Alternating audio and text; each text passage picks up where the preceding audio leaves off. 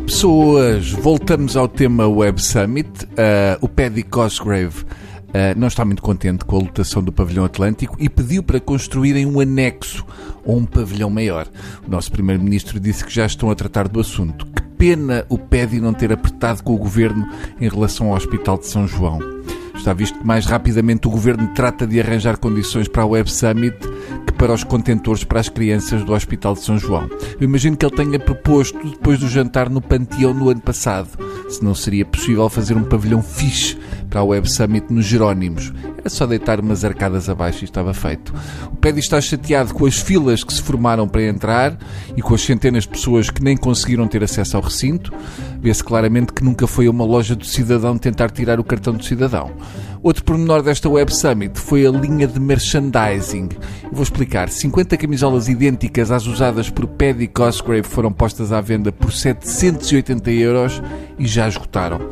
Eu só compreendo que uma camisola igual à do Paddy custe 780 euros se ao despirmos as camisolas elas produzam eletricidade estática para alimentar de energia uma habitação durante um mês. Eu vi a camisola e achei que era daquelas que ao fim de um mês produzem uma ninhada de borbotos.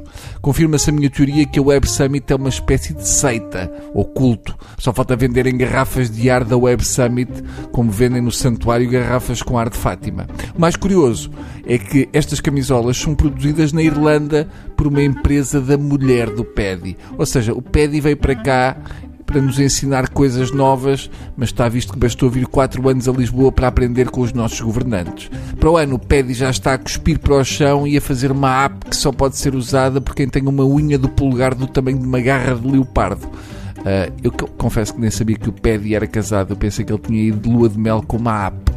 Entretanto, uh, tivemos de novo a Robo Sofia, no palco da Web Summit. A Web Summit está a ficar um bocado como o Rock in Rio, são sempre os mesmos. Desta vez, em vez do namorado, que veio ano passado e não resultou porque se exprimia como a deputada do Livre, a Sofia voltou ao palco do Web Summit e trouxe a companhia do irmão mais velho.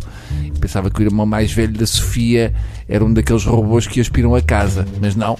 O irmão mais velho da Sofia é um robô que fazia lembrar o António Barreto depois de ter sido atropelado por um caminhão. Muito estranho. A camisa do irmão mais velho da Sofia parecia uma camisa do Toy e depois ele nem pernas tinha. Parecia que estava sentado numa cadeira de barbeiro. Mesmo assim, mais facilmente eu dava 780 euros pela camisa do irmão mais velho da Sofia que pela camisola do Paddy.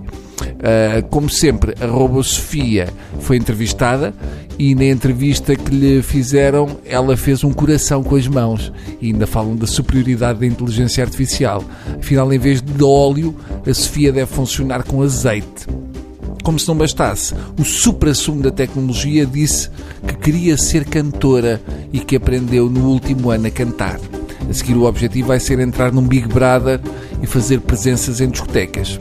Eu estou cansado. Uh, comprei umas cuecas iguais às do Paddy e tem sido só sacar enguias elétricas.